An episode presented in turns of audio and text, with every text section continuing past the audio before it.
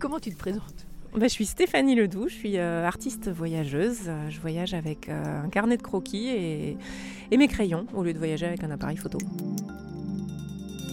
Des imbas qui sont très pragmatiques, qui voient passer des dizaines de touristes euh, avec des appareils photo qui sont juste là pour les mitrailler et, repartir sans, rien laisser. Ils n'ont pas l'habitude de voir une peintre arriver avec sa boîte d'aquarelle et ses pinceaux. Et donc il y a des imbas qui m'ont tout simplement demandé si j'étais trop pauvre pour m'acheter un appareil photo. et que je me contentais du dessin parce que j'avais que ça. et ils ont même inventé un mot pour mon pour ma pratique. Ça veut dire dessin euh, photo à la main. Voilà, donc euh, je suis photographe à la main.